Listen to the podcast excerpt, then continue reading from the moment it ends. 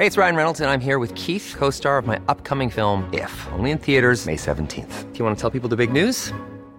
All right, I'll do. Sign up now and you'll get unlimited for $15 a month in six months of Paramount Plus Essential Plan on us. Mintmobile.com slash switch. Upfront payment of $45 equivalent to $15 per month. Unlimited over 40 gigabytes per month. Face lower speeds. Videos at 480p. Active Mint customers by 531.24 get six months of Paramount Plus Essential Plan. Auto renews after six months. Offer ends May 31st, 2024. Separate Paramount Plus registration required. Terms and conditions apply if rated PG. La HCL se comparte, se ve y ahora también se escucha. Inicia las noticias de la tarde con Jesús Martín Mendoza en Heraldo Radio.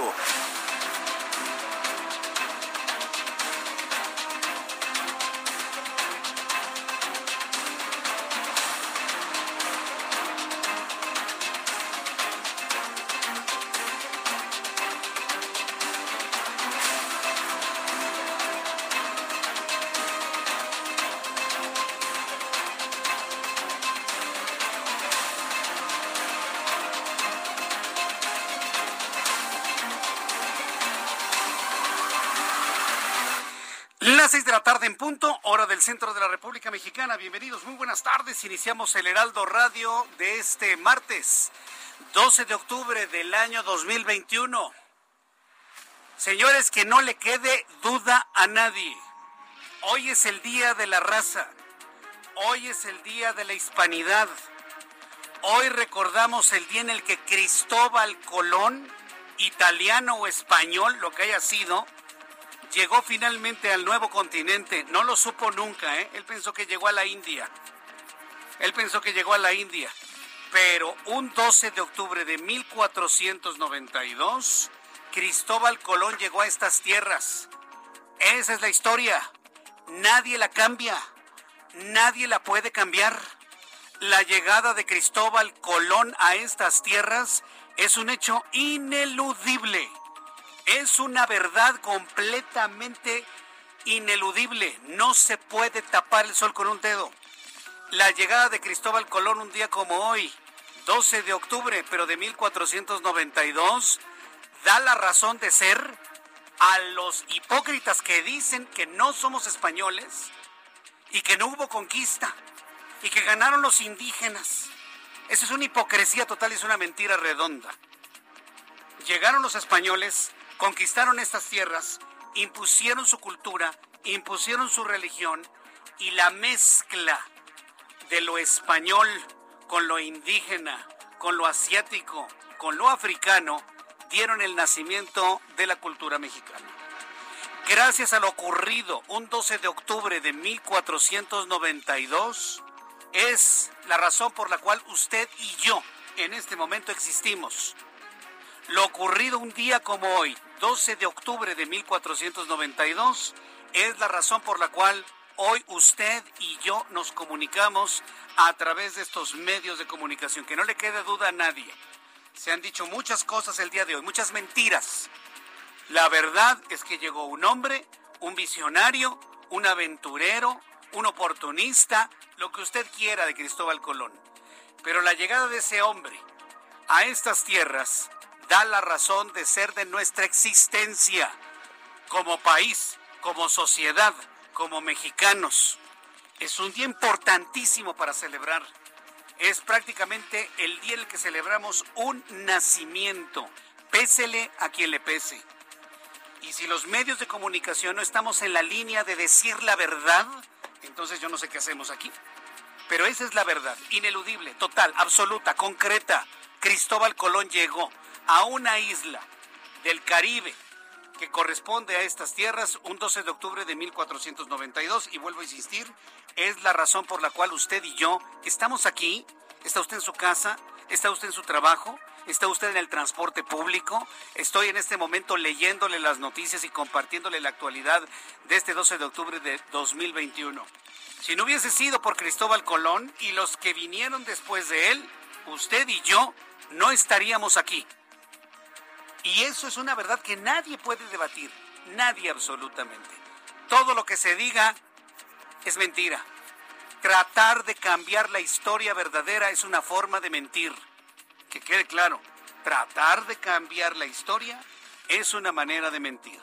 Por eso me he tomado estos minutos, hoy 12 de octubre, para dejarlo al menos claro en el público que escucha el Heraldo Radio, porque nos gusta decir la verdad, porque nos gusta decir las cosas como son, porque finalmente esa es nuestra carta de presentación para las grandes audiencias que tenemos a esta hora de la tarde.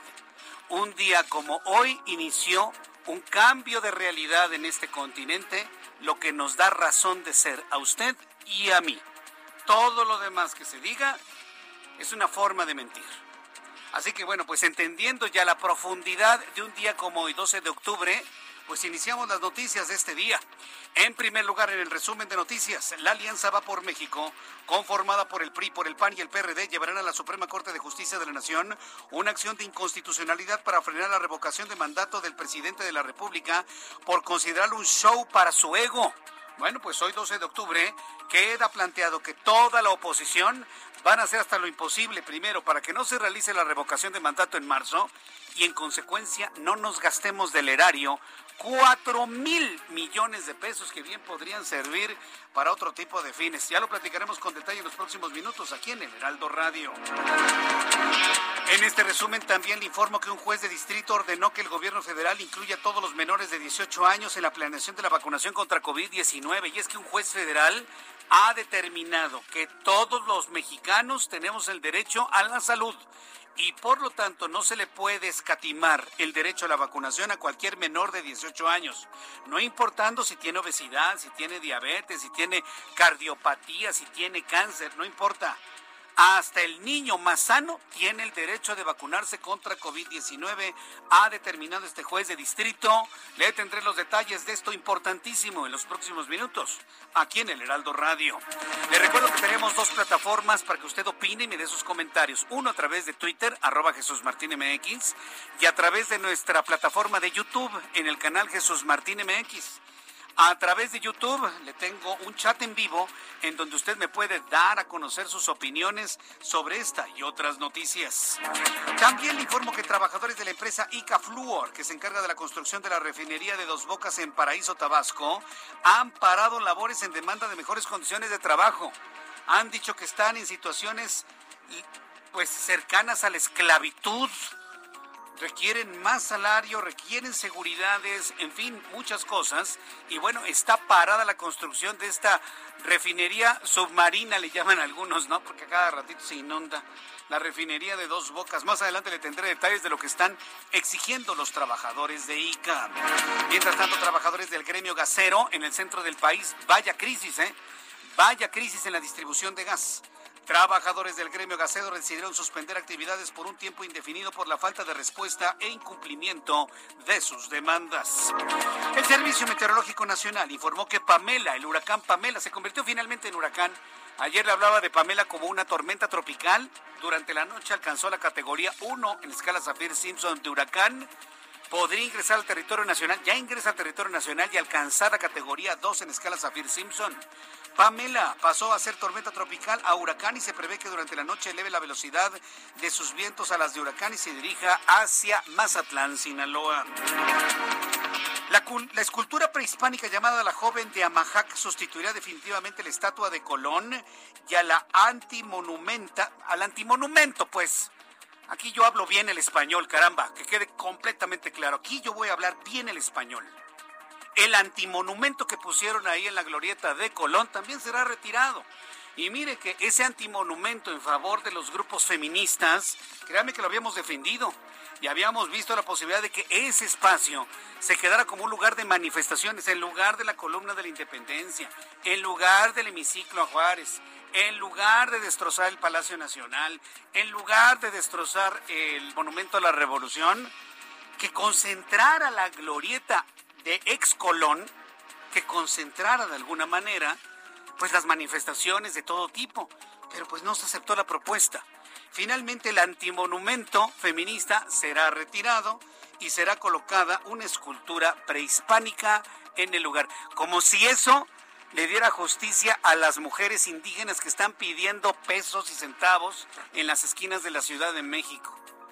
Si como poner una escultura eh, prehispánica ya les los alejara de la pobreza a todos los indígenas que se vienen huyendo de los estados más pobres del país a la capital de la República para recibir migajas. Ante la ignorancia de las autoridades y de la población de los dos, como si tener una estatua prehispánica ahí ya arreglara todo el problema. Hmm, pero en fin, yo le invito a que me dé sus opiniones. Finalmente esa fue la decisión la joven de Amajac, escultura prehispánica, estará en esta glorieta del Paseo de la Reforma. En otras noticias, le informo que el Departamento de Seguridad Nacional estadounidense informó que la administración del presidente Joe Biden puso fin a los masivos arrestos de migrantes en lugares de trabajo en los Estados Unidos. También informaré que el laboratorio alemán CureVac informó que canceló el desarrollo de su vacuna anti-COVID por resultados decepcionantes. Se concentrará en investigación de inmunizantes de segunda generación. Mire que este laboratorio alemán se suma la decisión del francés Sanofi. Ya son dos laboratorios que han dicho ante la competencia que en el mundo genera Moderna, Pfizer, BioNTech, Johnson Johnson, CanSino, uh, Sputnik V y todas las demás. Ante esa competencia, pues ya que tenemos que hacer, no vamos a vender nada, mejor suspendemos las investigaciones de la vacuna contra COVID y trabajamos en otras alternativas terapéuticas decisión que ha determinado CureVac en Alemania. Las seis de la tarde con diez minutos hora del centro de la República Mexicana. Vamos con nuestros compañeros reporteros urbanos, periodistas especializados en información de ciudad. Javier Ruiz, me da mucho gusto saludarte. ¿En qué parte de la ciudad te saludamos? Adelante, Javier.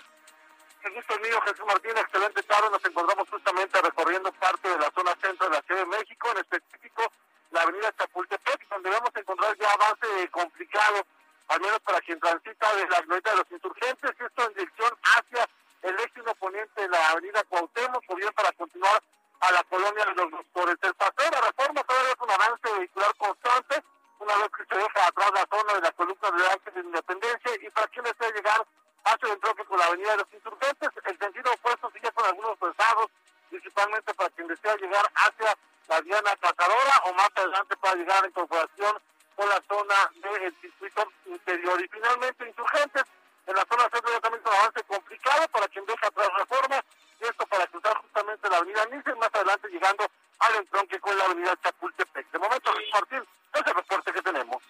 Muchas gracias por esta información, Javier.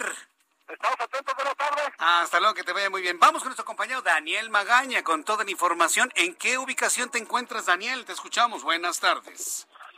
¿Qué tal, Martín? Muy buena tarde. Nos ubicamos en la zona del eje 3 Oriente, estamos en la avenida Francisco del Paz y Troncoso.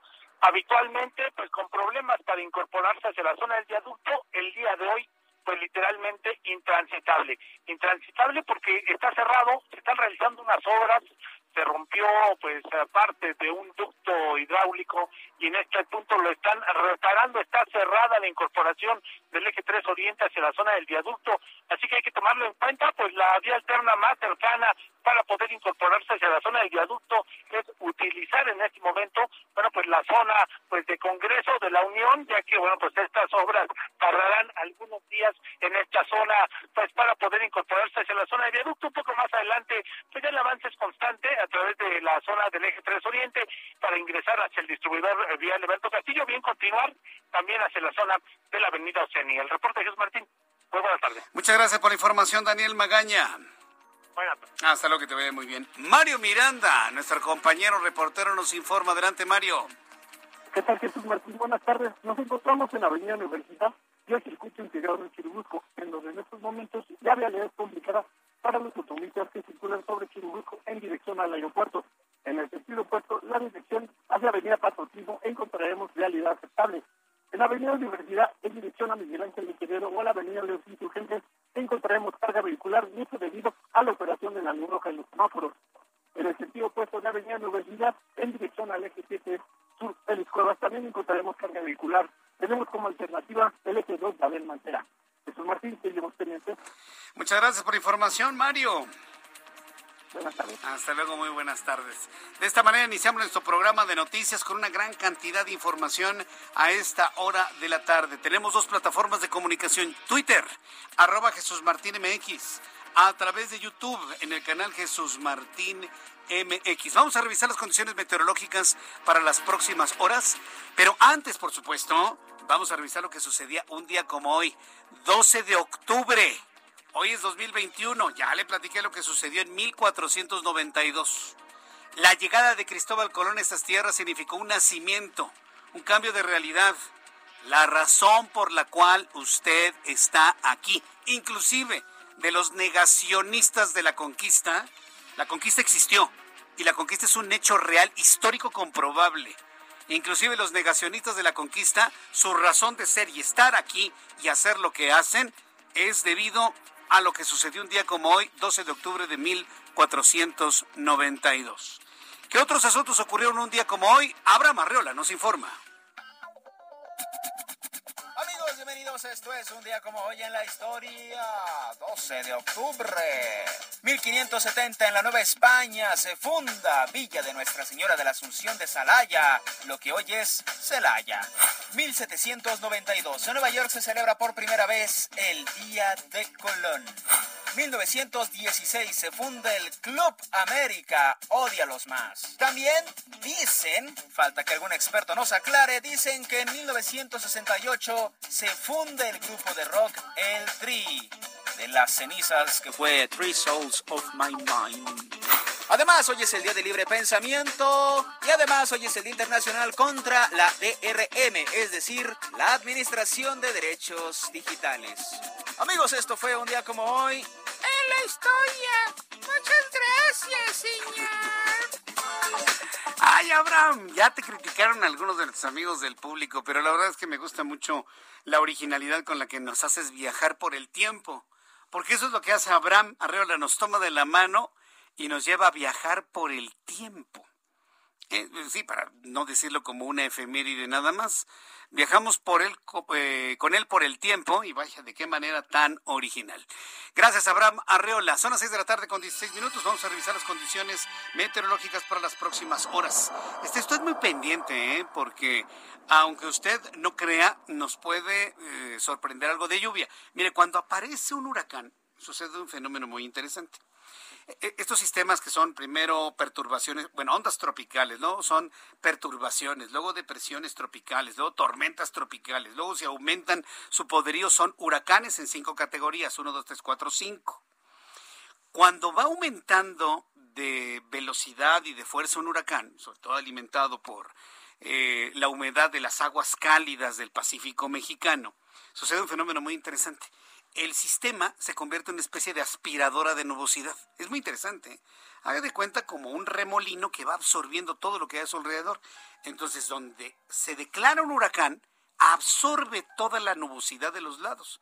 Esa es la razón por la cual, por ejemplo, en el centro del país tenemos cielo despejado y sol brillante a esta hora de la tarde. Porque toda la nubosidad ha sido absorbida por Pamela, que está en el mar, en la entrada del mar de Cortés muy cerca de las, bueno, prácticamente en las costas de Sinaloa y amenazando el puerto de Mazatlán. Ya con una categoría 1 la escala Zafir Simpson y dicen los meteorológicos, los meteorólogos, perdón, que podría alcanzar la categoría 2 en la escala Zafir-Simpson en las próximas horas. El asunto es que aquí en el Heraldo Radio, televisión, prensa, web, nos mantenemos en observación permanente del desenvolvimiento de este sistema que con base en las informaciones del Servicio Meteorológico Nacional ya genera un alertamiento para toda la República Mexicana en color rojo. ¿Qué significa esto? Que pueden ocurrir grandes tormentas, en las zonas costeras trombas importantes, caída de granizo porque siguen fluyendo los eh, sistemas los sistemas cálidos de ondas tropicales y un sistema frontal que congela el agua de manera inmediata en la alta atmósfera, todo un fenómeno atmosférico ¿eh? que tenemos actualmente y que de alguna manera parece que ha mitigado lo que esperaban los meteorólogos ocurrir en los próximos cinco años, en el próximo lustro, el poder disminuir los efectos de sequía. Todavía en el mes de mayo Hablábamos de una de las sequías más tremendas en el territorio nacional de los últimos años. Y con las lluvias que hemos tenido en las últimas ocho semanas, prácticamente la sequía ha desaparecido. Prácticamente. Todavía estamos en la declaratoria de sequía. Yendo por partes, analizando Pamela, este sistema ciclónico huracanado, Pamela ocasionará lluvias intensas que pueden generar crecidas en arroyos, deslaves, inundaciones en zona, zonas de Baja California Sur y Sinaloa. Esta tarde a las 4 de la tarde, Pamela se debilitó a tormenta tropical al sur de la costa de Baja California Sur, estimando que en las próximas horas vuelva a alcanzar la categoría de huracán frente a las costas de Sinaloa, manteniendo trayectoria hacia dicho estado. Le había hablado de un sistema frontal, es el Frente Frío número 4, que extiende su, sus afectaciones sobre el noroeste de la República Mexicana, ocasionando lluvias puntuales intensas que podrán generar incremento en los niveles de ríos y arroyos, deslaves e inundaciones en las zonas de Baja California Sur y Sinaloa. Estos dos sistemas, Frente Frío y eh, la tormenta tropical, otra vez casi huracán Pamela, pues van a estar generando estos fenómenos de lluvia en el occidente del país. Toda la nubosidad se ha ido al occidente al mar de Cortés, al Pacífico. Por eso en el centro de la República vemos despejado y nublado. No va a llover en las próximas horas y de llover podría suceder, pero ya entrada la madrugada. Pronóstico del tiempo que nos informa el Servicio Meteorológico Nacional para nuestros amigos en Acapulco. 30 grados en este momento, mínima 24, máxima 30 para el día de mañana. Amigos de Guadalajara, Jalisco, 26 en este momento, mínima 15, máxima 28 en Monterrey. Solazo en este momento, 32 grados, mínima 23, máxima 33.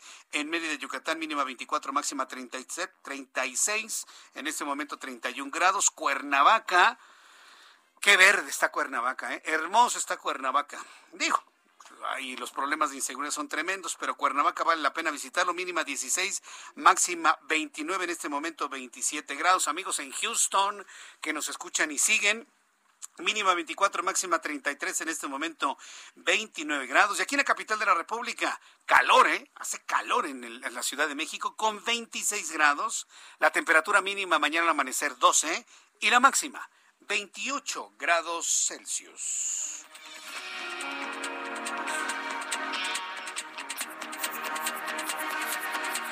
Ya son las 6 de la tarde con 21 minutos hora del centro de la República Mexicana. Estamos revisando si a esta hora de la tarde continúan los bloqueos por parte de gaseros, pero en realidad no son, fíjese, es una cosa muy diferente. No son los distribuidores, estamos hablando de los comisionistas. Los comisionistas estarían de alguna manera haciendo todos estos bloqueos para poder lograr algo más que los 50 centavos que les están pagando por cada litro y kilogramo de gas que venden. Ellos quieren pues lo que tenían antes, entre 2.5 y 3 pesos por cada litro o kilo vendido. Pero pues la, realidad es esta, ¿eh? El, gobierno federal quiere cumplir su promesa de disminuir el precio del combustible, del gas LP, en cualquiera de las dos modalidades, vendida por kilos en cilindros, vendida por litros en tanques estacionarios, reduciendo o achatando o recortando pues la, parte de, vamos a llamarlo así, de, de utilidad que tiene este intermediario. Recuérdese, recuerde, el gas llega a México se autoriza por parte de la CRE a los distribuidores y los distribuidores para llevar el gas pues necesitan de los comisionistas, que son finalmente los propietarios de los camiones, de los cilindros, de las pipas, de las mangueras que llevan, le llevan el gas hasta su hogar. Entonces, estamos hablando de una intermediación. Hoy el presidente de la República, Andrés Manuel López Obrador, los llamó extorsionadores. Yo creo que se fue de la boca, porque pues finalmente es gente que está trabajando. Que no es justo lo que cobran de comisión, yo creo que eso tiene que revisarse. Pero si la promesa es bajar el precio del gas al público consumidor, a las familias más pobres, debo decir que las familias más pobres no tienen ni para comprar gas, usan, usan leña y usan madera de los árboles que encuentran en el camino, ¿eh? Para empezar, para empezar. La gente más pobre ni gas puede comprar. Pero si la, idea es reducirle el costo del gas para cumplir una promesa de campaña, no se vale hacerlo solamente de un lado. También lo tiene que hacer el gobierno. El gobierno no puede bajar el gas a, a, discreción porque finalmente está atado a los precios internacionales del gas LP. ¿O qué? ¿Le vamos a hacer como Venezuela de desconocer al mundo y de estar como en la luna? Si lo quieren hacer de esa manera, no hay otra forma más que el subsidio. México tiene que pagar por el gas a, precios internacionales y se lo quiere vender más barato. México, el gobierno mexicano de nuestros impuestos tiene que poner una parte de ese costo, no hay de otra. ¿eh? Pero no le ha encontrado la fórmula para poder hacer un recorte por parte del gobierno a distribuidores y recortarle una parte a los eh, comisionistas. No lo han podido encontrar. Y toda la carga se la llevan los comisionistas. Esa es la razón por la cual están protestando. Porque consideran que no es justo porque consideran que no se les cumplió las promesas. Y eso es lo que han dicho en todas las entrevistas que han dado durante ese tiempo de bloqueo. Sin embargo, el día de hoy, luego de que los gaseros de la zona metropolitana del Valle de México, así como de Oaxaca, Veracruz, Hidalgo, Puebla, protestaron por el bajo margen de ganancias por la venta de gas LP, el presidente de la República, López Obrador, descartó que haya riesgo de desabasto y confió en que su gobierno atienda las demandas y el suministro del combustible. Después de los mensajes, le voy a presentar lo que dijo esta mañana el presidente de la República sobre este asunto. Vale la pena escucharlo porque finalmente estamos hablando de las puertas de una posible crisis de desabasto de combustible, porque esto puede cancelar las rutas de distribución de gas LP. Le tengo esto después de los mensajes y le invito para que me escriba a través de dos plataformas, Twitter, arroba Jesús Martín MX, y a través de YouTube, en mi canal Jesús Martín MX, en donde tenemos habilitado un chat en vivo. Vamos a los anuncios y regresamos enseguida. Escuchas a Jesús Martín Mendoza con las noticias de la tarde por Heraldo Radio, una estación de Heraldo Media Group. Heraldo Radio, la HCL se comparte, se ve y ahora también se escucha.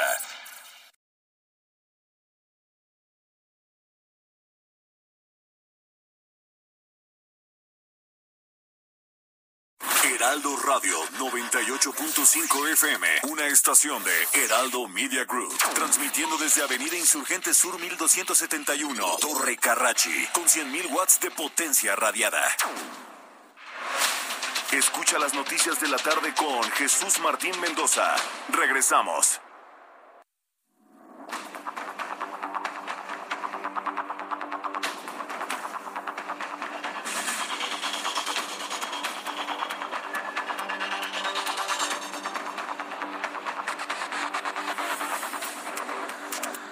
Las 6 de la tarde con 30 minutos hora del centro de la República Mexicana. Le compartí a nuestros amigos a través de YouTube, se lo comparto en este momento si usted eh, me acompaña a través de nuestra plataforma de YouTube en el canal Jesús Martín MX, que terminando nuestro programa a las 8 de la noche vamos a tener nuestra tradicional sobremesa. Vamos a tener nuestra sobremesa sobre las noticias del día de hoy. Ya tenía tiempo que no hacíamos nuestra sobremesa. Vamos a tener sobremesa. No es muy larga, es de unos 10, 15 minutos. Eh, revisando algunos asuntos que nos hayan faltado de la información y viendo agenda para el día de mañana y de esta manera, bueno, pues quedar total, completamente informados, así que esté usted muy pendiente. Terminamos, terminamos nuestro programa a las 8 y nos quedamos usted y yo a través de YouTube en nuestra sobremesa, ¿sí? Para continuar con la información que le transmitimos a través de la gran plataforma del Heraldo de México, tanto a través de su página de internet como a través de la aplicación y a través de la gran cadena de emisoras del Heraldo Radio en la República Mexicana. Bien, vamos al tema que nos ha ocupado durante todos estos días. Ya le informaba que el presidente de la República aseguró, descartó que haya riesgo de desabasto y confía en que su gobierno atienda las demandas del suministro de combustible. Vamos a escuchar primero, antes de nuestra siguiente entrevista, lo que esta mañana dijo el presidente de la República para que entremos todo en, todos en contexto de cómo está percibiendo esta crisis el propio gobierno federal. Esto fue lo que dijo López Obrador hoy por la mañana. No creo yo que pase a mayores ya se les está atendiendo, eh, ya se tiene establecido el mecanismo del gas bienestar y eh, lo podemos ampliar y no hay riesgo de desabasto. Eh, el compromiso es que nosotros nos hagamos cargo del 51% del mercado, porque no había contrapeso. No es como en el caso de la distribución de las gasolinas o de la energía eléctrica. Ahí podemos garantizar nosotros que no hay aumento. En el gas no podíamos. Por eso se fue para arriba. Porque cinco eh, grandes empresas controlaban todo el gas. Bueno, eso dice el presidente. Quienes sabemos un poquito de esto sabemos de que el gas ha subido porque han subido los precios internacionales del gas. ¿Por qué ha subido el precio internacional del gas? Por la alta demanda de China. China se está acabando todo. China está consumiendo todo, inclusive el gas. El gran consumo de gas en el mundo por parte de China ha provocado escasez en el mundo y es la razón por la cual ha subido precios internacionales. No es por la voracidad de una empresa, perdón, pero no lo es.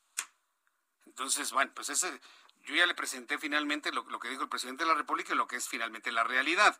¿Qué comentó hoy Claudia Sheinbaum, jefa de gobierno de la Ciudad de México? La jefa de gobierno Sheinbaum dijo que la Ciudad de México no puede ser rehén de gaseros por lo que, las, por lo que en las protestas de ayer se tomó la determinación de retirar con grúas las pipas de gas que obstaculizaban las vialidades y se detuvo una persona por intento de homicidio. Esto fue lo que dijo Claudia Sheinbaum. Y en tercer lugar, pues aquí en la ciudad sí tomamos una decisión ayer de que fue mover las pipas. Porque lo que no puede ser tampoco es que la ciudadanía eh, sea rehén de un grupo que está buscando sus propios intereses. Entonces se tomó la decisión, se utilizaron grúas, de, forma pacífica. En particular, en un episodio que hubo en el eje 5 frente a la Secretaría de Energía y Insurgentes, en donde hubo una persona que abrió eh, la manguera de gas para que saliera, está detenido y está acusado por la Fiscalía General de Justicia como eh, intento de homicidio. Esto fue lo que comentó Claudia Sheinbaum. Le presenté estos dos audios, el del presidente de la República y el de Claudia Sheinbaum, para tener un contexto y saludar a través de la línea telefónica a José Adrián Rodríguez, presidente del Gremio Gasero Nacional. José Adrián Rodríguez, me da mucho gusto saludarlo. Bienvenido, muy buenas tardes. Pues Martín, buenas tardes. Como siempre, me da mucho gusto saludarle nuevamente después de algunas conversaciones que hemos tenido ya mes y medio atrás. Eh, eh, eso, eso, me parece bien. Bueno, presenté antes lo que dijo el presidente de la República esta mañana. Dice que no va a pasar a mayores. También calificó a los comisionistas como extorsionadores. Hoy la jefa de gobierno dice que la ciudadanía no puede ser rehén y que por eso quitaron las pipas. primera reacción por parte del gremio gasero nacional ante estos, estos comentarios y la realidad que están viviendo por eh, la baja comisión que están percibiendo por la venta de gas. ¿Qué nos comenta José Adrián? Bueno, pues me gustaría comenzar por el tema de la licenciada Sheinbaum.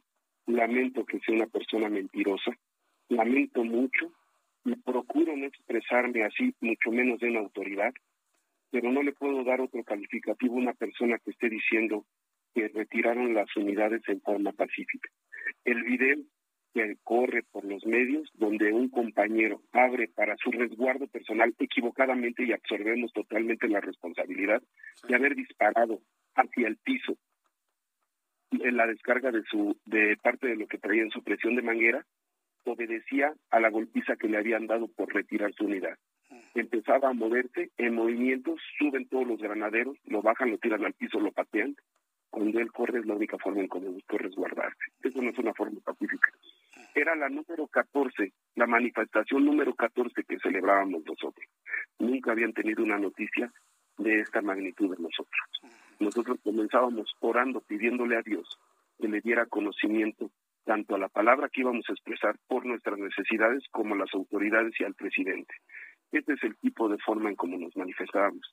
Ayer las pipas sangraron, y sangraron por la desinformación y por todo lo que provocó un grupo de granaderos con los cuales nosotros no podemos tocar. No estamos capacitados, ni tenemos el conocimiento, ni, ni la fuerza, ni nos interesa caer en eso. Ah, José Adrián Rodríguez, ¿cuánto percibían de comisión antes por cada litro de gas vendido y cuánto están percibiendo en este momento? Para darnos una idea de cuál ha sido la reducción eh, del monto de sus ingresos.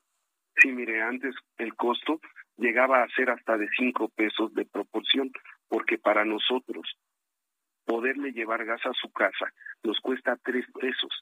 Tres pesos es el costo que nosotros tenemos operativo. Puede escucharse mucho, pero con eso tenemos que pagar sueldos, seguro social, tenemos que pagar la regulación, tenemos que pagar la tenencia, tenemos que pagar todo lo que nos exige para hacer unidades reguladas y obviamente mantenimientos y combustibles. Una unidad para que funcione diario todos los días necesita 2.200 pesos. Ahora, bien, eh, ¿por qué hay bueno, personas especialistas en energía que los califica ustedes de estar, de estar, de estar en la ilegalidad, que no están regulados por la Comisión Reguladora de Energía? ¿Esto es cierto? ¿No es, es, es verdad eh, parcialmente? ¿Cómo se lo puede explicar al público que escucha el Heraldo Radio? Ah, con mucho gusto, mire, es una fórmula muy sencilla de observar. Las personas pueden eh, decir que no somos tributariamente activos cuando no le entrego a usted un ticket fiscal. Se está trabajando en un medidor volumétrico el cual le va a dar en tiempo real un ticket fiscal notificándole a la Secretaría de Administración Tributaria el evento. Pero nosotros, todo el gas que compramos tiene un costo integrado con IVA. El litro que yo compro y pago en la planta ya tiene un costo de IVA y es facturado a mi nombre. Entonces, ya retuvieron un impuesto y al final de mi ejercicio fiscal en el mes hago una venta total, una factura global donde hago mi declaración. No puede ser clandestino. La gente no lo ve porque no tal vez no reciba un ticket, pero cuando usted me solicita factura, le hacemos llegar su factura. Sí tributamos, pero no toda la gente conoce el modelo y piensan que estamos en la clandestinidad porque las plantas han hecho creer sin ninguna necesidad, porque no tenían ninguna necesidad de exhibirlo, que no éramos parte de su, perdón, que éramos parte de su parque vehicular, aunque muchos hemos sido independientes el 65 hasta el 70% del parque vehicular que usted ve rodando es particular. Ustedes asumen todos esos, esos costos finalmente.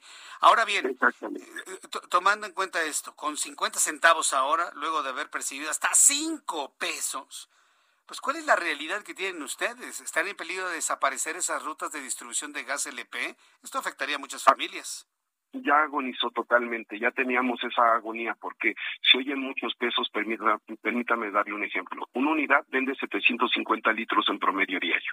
700 litros por 5 pesos son 3.500 pesos.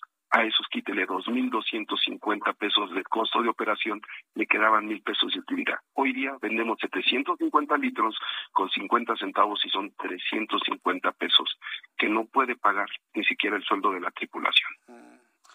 Vaya, qué problema. Es decir, están condenados a desaparecer por lo que veo. ¿Cuál fue el compromiso en la anterior ocasión, hace uno, uno dos meses, del presidente de la República sobre esta realidad? ¿Qué fue lo que les prometió y que ustedes reclaman que no se ha cumplido? Que nos iba a dar garantías laborales y condiciones de operación.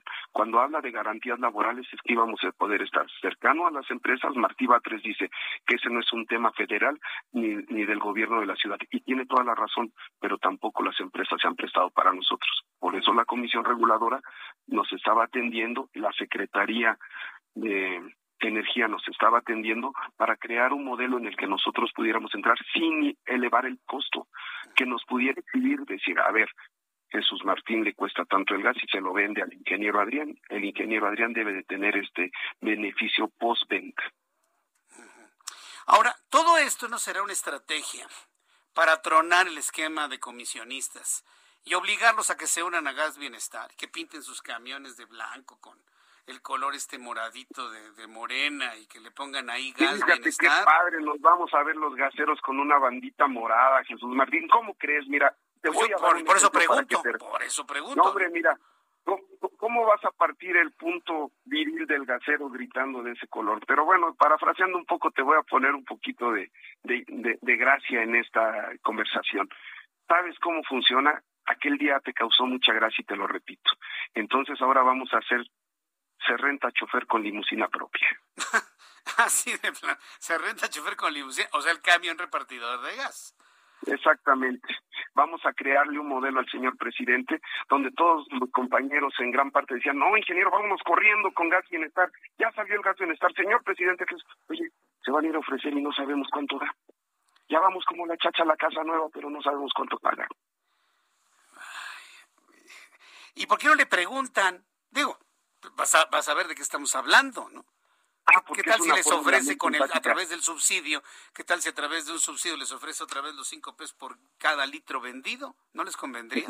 Digo, no, le estoy, no lo estoy promocionando, pero estoy preguntando escenarios. ¿Cómo lo verían ustedes? Ya lo hicimos, ya lo hicimos. Quiero decirte que ya lo hicimos. Lo primero que dirigimos es una carta a Palacio Nacional para saber si pudiéramos entrar dentro del esquema del modelo de negocio. No nos respondieron. ¿Cómo es posible?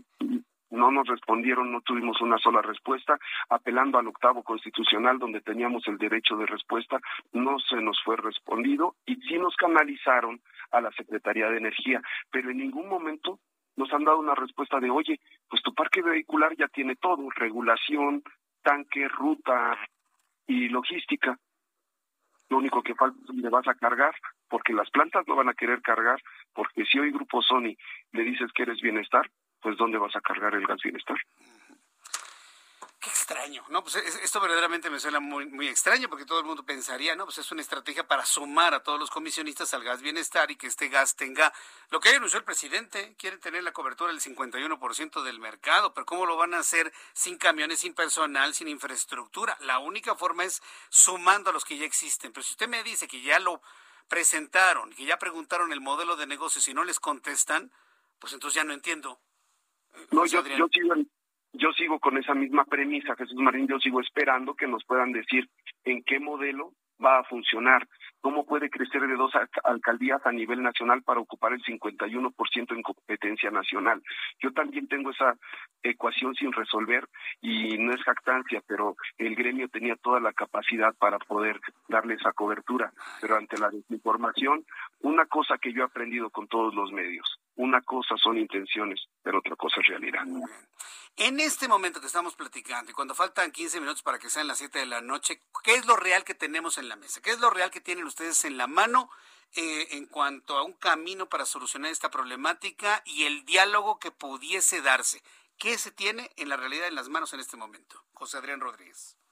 Una, una conversación trunca con la Secretaría de Energía con el ingeniero Miguel Ángel Maciel, que es una persona muy capacitada y conocedora de los hidrocarburos, que tiene la capacidad para poder resolver esto en forma parcial, porque no todo está dependiendo de él, y pudiendo, pudiendo construir ese puente ante la CRE y poder ser integrados en un costo empresa, comisionista, y le damos para adelante con lo que nosotros necesitamos nada más es que consideren gastos operativos. Nos dijeron, oye, ¿cómo puedes pagar el seguro de tu unidad? Eso le corresponde a la planta. No, yo siempre lo he pagado. Bueno, te daban cinco pesos, ahora ya no hay cinco pesos, ahora hay dos pesos, pero los costos que le corresponden a la planta los absorbe la planta. ¿Por qué?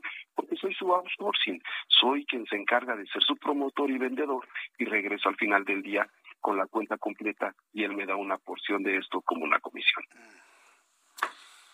¿Seguirá habiendo eh, manifestaciones, protestas, bloqueos por parte de comisionistas no, José Adrián? No, porque no, porque nunca lo habíamos hecho y vemos que esto ahora el gobierno de la ciudad encabezado por, sobre todo lo escuchamos por la licenciada Chembo, que fue quien tomó la decisión que nunca antes había sido de retirarlos porque consideraron que iba a ser rehén la población cuando nosotros advertimos y solicitamos a CEMOVI que nos diera la oportunidad solamente de 100 metros de poder tener nuestras unidades ahí. No cerramos nada más, pero ante la negativa y la lesión, tenemos una persona en hospital, tenemos una persona eh, indicada por intento de homicidio y tenemos cinco personas lastimadas severamente.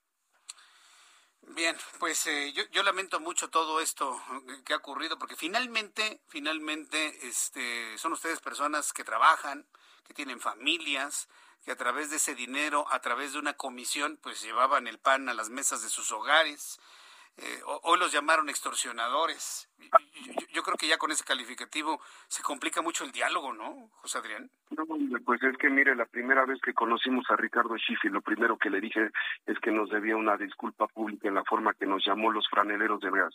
Me dijo, pues es que ustedes no existen, permítame, señor. Claro que existimos. ¿En dónde están constituidos? Aquí está, señor. Pero para eso necesitan un contrato. Aquí está, señor. Para eso hay que pagar impuestos. Aquí está mi E32, la última declaración. A ver, señor, pero para eso necesitan ser tributariamente activos. Aquí está, señor. ¿Qué más necesitan? A ver, a ver, esto, me parece increíble. ¿A poco no sabía el Procurador Federal de Consumidor que pues ustedes tenían contratos, autorizaciones, pago de impuestos?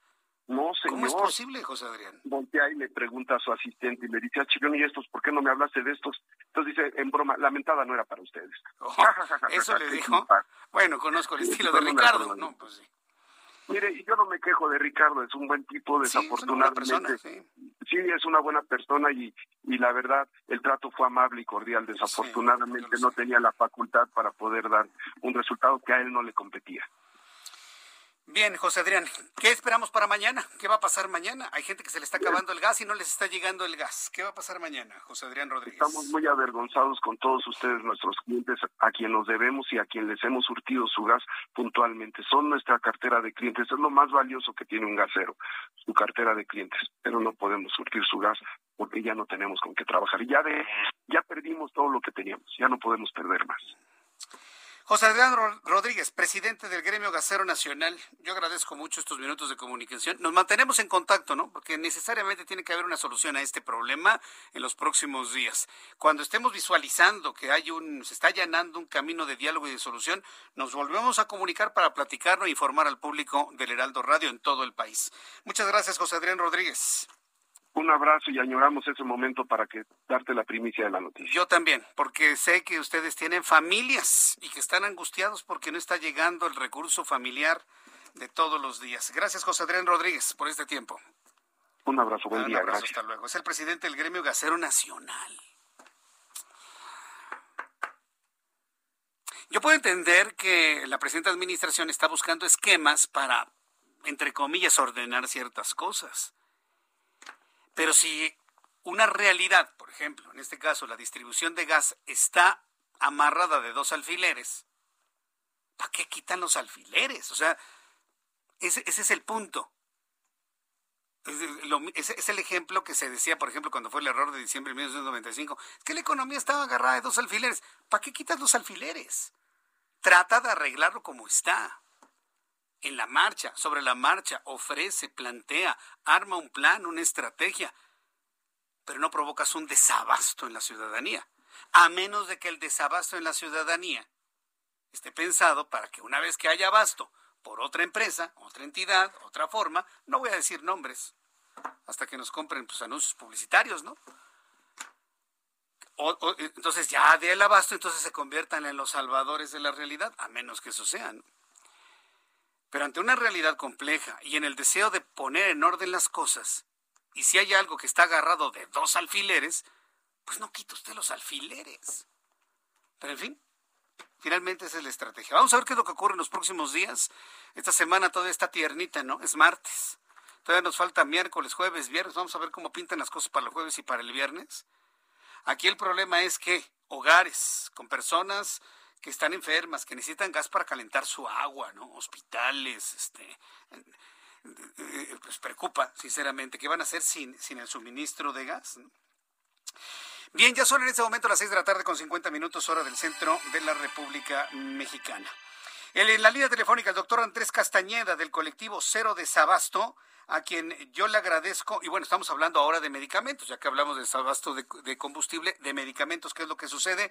Doctor Castañeda, gusto en saludarlo, bienvenido, muy buenas tardes. Hola, buenas tardes, ¿cómo están? Entre mayo y agosto de este año hubo 1.823 reportes de desabasto de medicamentos en el sector salud. Ustedes lo han alertado de esa manera. Es el máximo histórico que ocurre desde 2019, cuando se empezó una documentación clara de este problema. ¿Cómo nos encontramos en este momento y cuáles son las opciones de solución? Doctor Castañeda. Sí, mira, lo, que pasa es que desde, desde 2019 eh, somos 18 organizaciones que integramos el colectivo Cero Desabasto y a través de la plataforma cerodesabasto.org en donde pacientes, familiares de pacientes y profesionales de salud pueden dejar reportes cuando no hay medicamentos. Estos reportes eh, los venimos acumulando. En ese momento se manda un reporte además específicamente a la, a la institución eh, a manera federal y estatal de donde eh, de donde hizo falta el insumo de manera anónima y además recabamos esta información y hacemos estos informes cuatrimestrales en donde eh, tristemente vemos que este cuatrimestre ha sido el peor del que tenemos registro en la plataforma. Se duplicaron los reportes del cuatrimestre anterior para acá. vemos que los reportes son de manera generalizada, es decir, tenemos reportes en todos los estados de la República y prácticamente de todas las instituciones de salud del país, incluyendo IMSS, IMSS Bienestar, Pemex, eh, INSABI, eh, eh, ISTE, Sedena, CEMAR, Pemex, ¿no? Prácticamente de todas las instituciones tenemos reportes. Eh, no vivíamos una situación así desde cuándo. Yo recuerdo que en, tiempos de Felipe Calderón y Enrique Peña Nieto se solucionó mucho el problema del abasto de medicamentos, pero ¿dónde podríamos ubicar una situación similar de desabasto en el tiempo, doctor Castañeda? Pues mira, es muy difícil comparar la temporalidad por, por, por muchas razones, ¿no? Pero lo que sí es que los, los últimos, por lo menos últimos cinco o seis años, nunca se había visto esto, ¿no? Sí, sí es cierto que había desabasto antes, pero no a este nivel.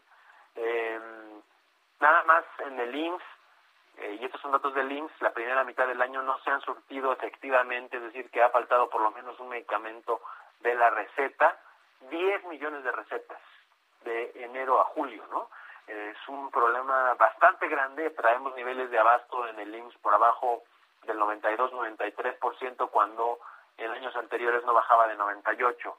Eso solo en el IMSS, ¿no? Eh, lo mismo pasa con, inclusive con Sedena, ¿no? que, es, que ha sido una institución consentida de, este gobierno. y, y, y, vaya, ¿no? es un problema, como te decía, generalizado, verdaderamente preocupante. Muchas de las personas que reportan, los reportes que vemos aquí reflejados, son solo la punta del iceberg de la problemática que estamos viendo en el país. Pero esta punta del iceberg es una punta del iceberg muy importante porque refleja, o de lo que habla es de personas, en su mayoría que viven en enfermedades crónicas, que no están recibiendo sus tratamientos para el control de enfermedades, por un lado, y por otro lado, para, eh, para evitar, por ejemplo, en el caso de eh, quienes viven con trasplantes, para evitar el rechazo del órgano, quienes viven con, con VIH, por ejemplo, para evitar que suban sus niveles eh, de carga viral y puedan contagiar y además ver afectada su salud. Es decir, tendremos consecuencias a corto, mediano y largo plazo. Hay consecuencias a largo plazo, por ejemplo, la, aplicación de la vacuna contra el papiloma humano. Tenemos varios años con prácticamente nula aplicación o muy poca con respecto a la que necesitamos. Y esta vacuna previene cáncer cervicuterino en las niñas, se aplica en las niñas, pero se manifiesta el cáncer cervicuterino en años después. Pues vamos a seguir atentos con ustedes en el colectivo Cero de Sabasto para ir informando al público sobre estas realidades. Quiero agradecerle mucho, doctor Castañeda, el que me haya tomado la llamada telefónica el día de hoy. Muchas gracias, doctor. Gracias a ti, Jesús. Invitar al auditorio a seguir reportando el desabasto en cero desabasto.org. Muchísimas gracias. Eh, perfecto, cero desabasto.org. Gracias, doctor Castañeda. Que le vaya muy bien. Hasta luego. Vamos a ir a los anuncios. Al regreso, resumen de noticias, actualización de números de COVID, nuestros compañeros reporteros, mucho más en el Heraldo. Escuchas a Jesús Martín Mendoza con las noticias de la tarde por Heraldo Radio, una estación de Heraldo Media Group. Heraldo Radio. La HCL se comparte, se ve y ahora también se escucha.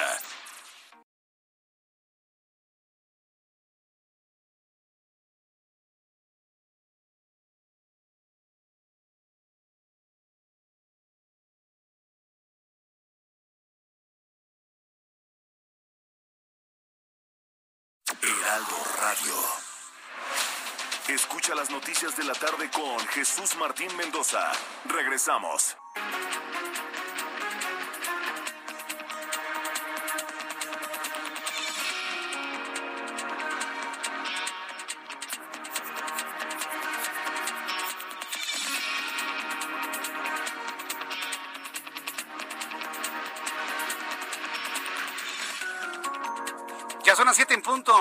Centro de la República Mexicana. Le presento un resumen con las noticias más importantes en el Heraldo Radio.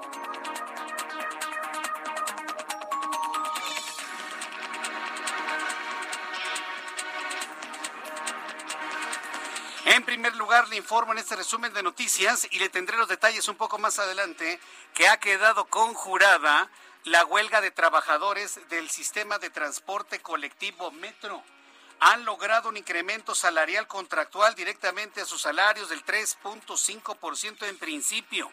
Más adelante aquí en el Heraldo Radio le voy a tener todos los detalles de lo que ha sido el alcance el alcance de este acuerdo en el sistema de transporte colectivo. Para las personas que me están preguntando si va a haber o no va a haber paro, les adelanto en este resumen de noticias que no habrá ningún problema para sus traslados en el metro el próximo jueves. José Adrián Rodríguez, presidente del gremio gasero, declaró en entrevista con el Heraldo Radio que enviaron una carta al Palacio Nacional para conocer si los gaseros tenían oportunidad en el modelo de negocio de gas bienestar, pero no tuvieron respuesta por parte del gobierno federal.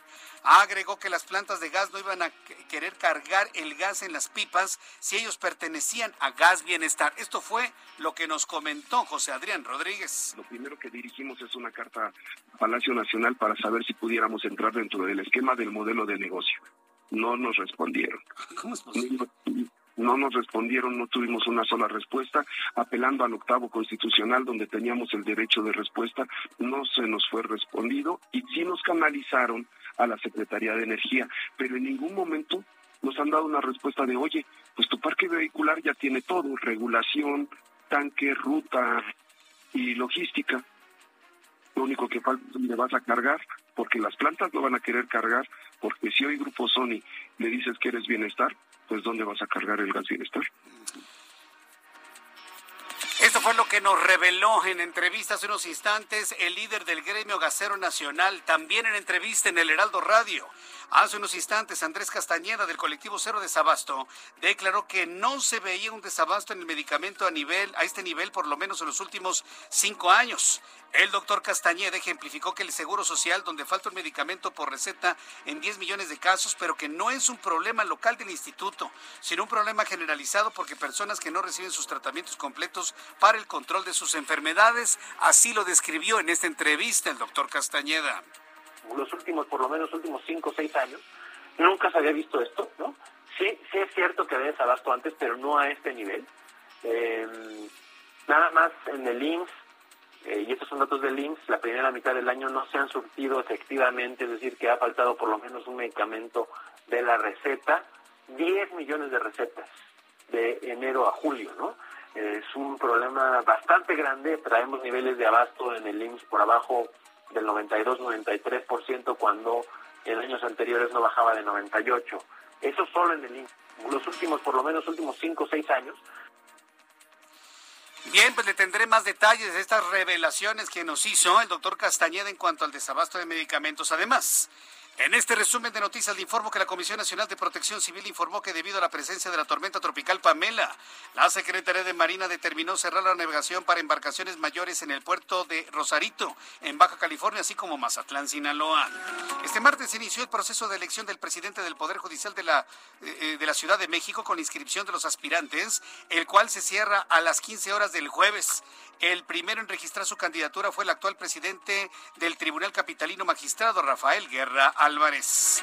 Unos 800 habitantes de la isla española de La Palma recibieron este martes la orden de evacuar sus domicilios ante el avance de la lava del volcán Cumbre Vieja, indicaron las autoridades locales.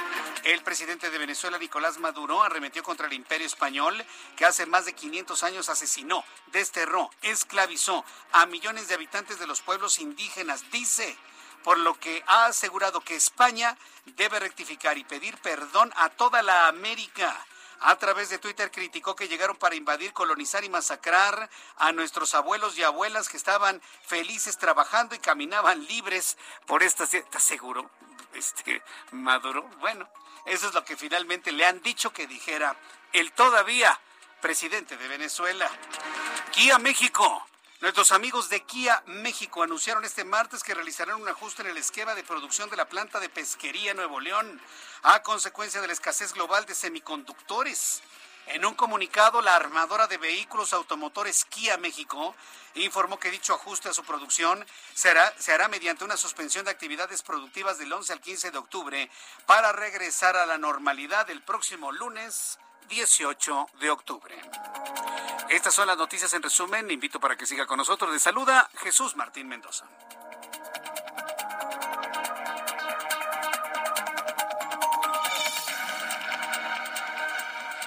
Ya son las 7.6, las 7.6 horas del centro de la República Mexicana. Bienvenidos a nuestros amigos que nos acaban de sintonizar en el Heraldo Radio. Yo soy Jesús Martín Mendoza.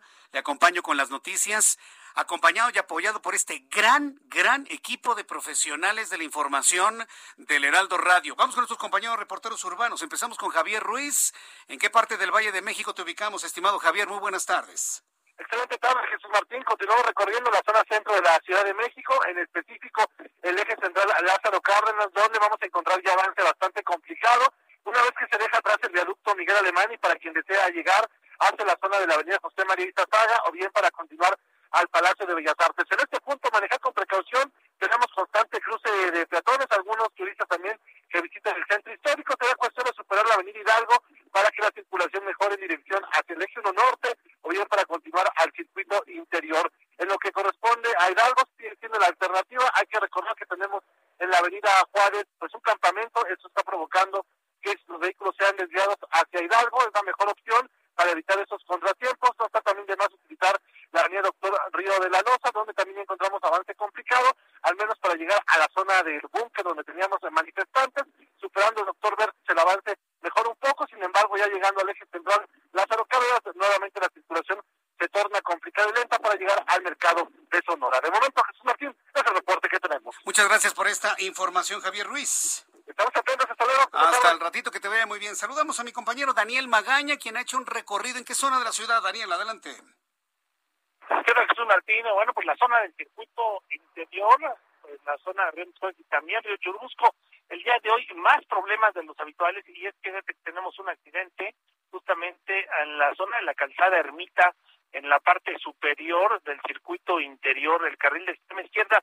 Tres vehículos están involucrados, no hay personas lesionadas, pero bueno, pues vaya conflictos vehiculares que se presentan para trasladarse hacia la zona del aeropuerto. Las personas que parten de las inmediaciones de la alberca olímpica, de la zona del eje central Lázaro Cárdenas, pues les pedimos utilizar el eje 8 sur, es una mucho mejor opción para poder incorporarse precisamente en la zona del circuito interior ya en dirección hacia la zona del aeropuerto con mejor avance debido a este accidente que tenemos en la zona del circuito interior. El reporte es Martín.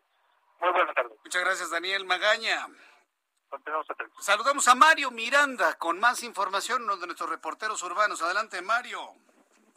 ¿Qué tal, Jesús Martín? Buenas tardes. Tenemos información ya al momento.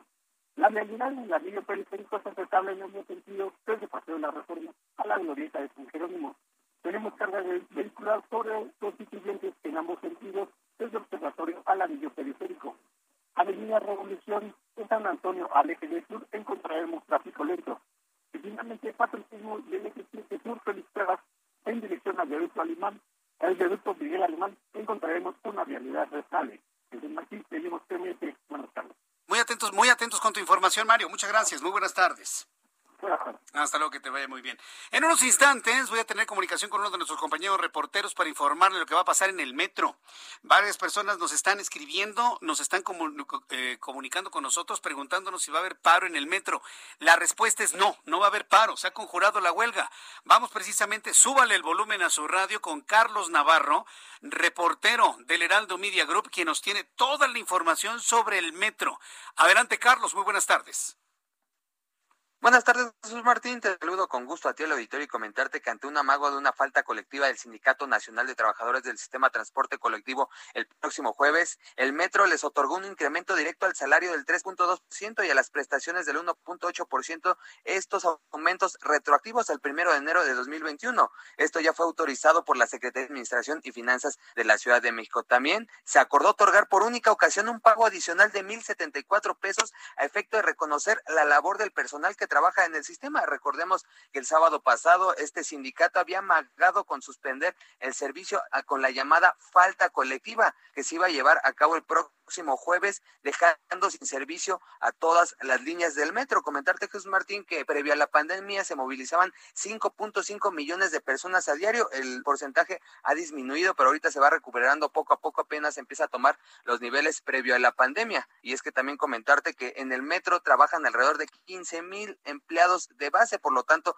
un paro como el que había amenazado el Sindicato Nacional de Trabajadores del Sistema de Transporte Colectivo iba a ser catastrófico para la Ciudad de México. Este sindicato reclamaba el tema de herramientas, también refacciones para reparar los trenes averiados y también apoyarlos en este caso. Así es que se frena este paro que iba a paralizar la Ciudad de México a través de esta columna vertebral que es el metro en la movilidad. Jesús Martín.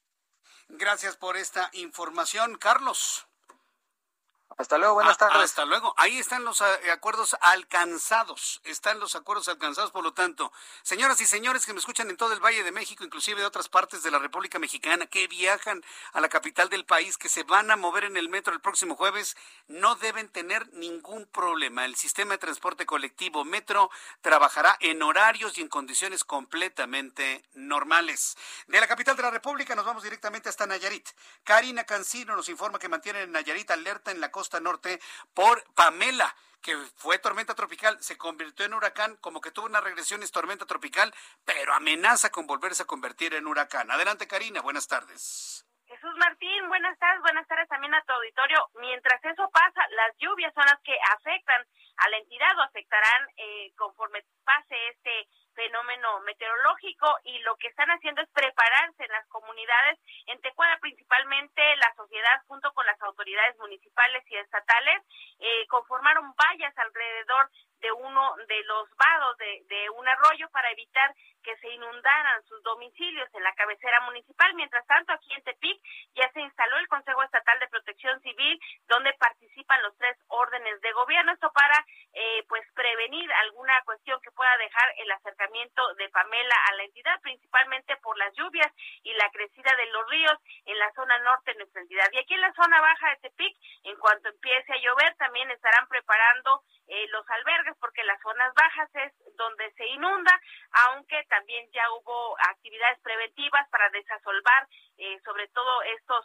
eh, los lugares a donde se acumula el agua y evitar así que tanto las principales avenidas como las colonias sean inundadas. Así que estamos en modo preventivo, no hay acceso a las playas y se esperan pues también indicaciones de las autoridades que están monitoreando al eh, huracán, ahora la tormenta tropical Pamela, como ya bien lo decía.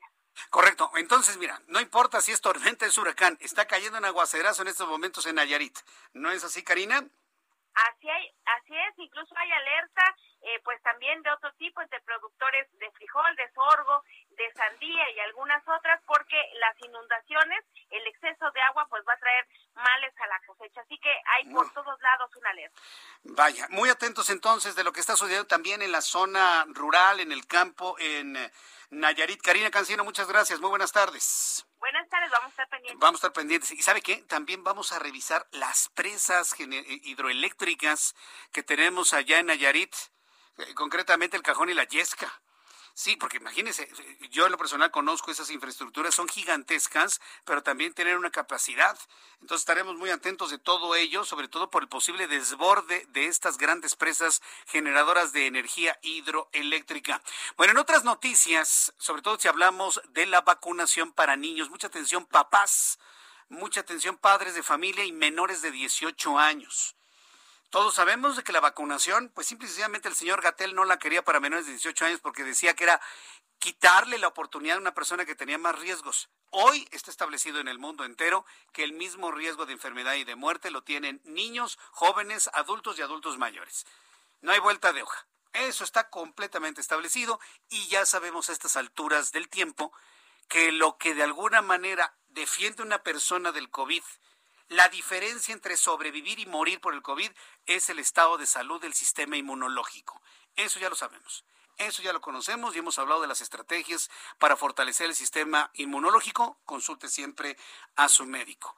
Por lo tanto, la vacunación para menores de edad se vuelve indispensable. El llegar a la vacunación de menores de edad se logró gracias a amparos que padres de familia lograron en favor de sus hijos menores de edad.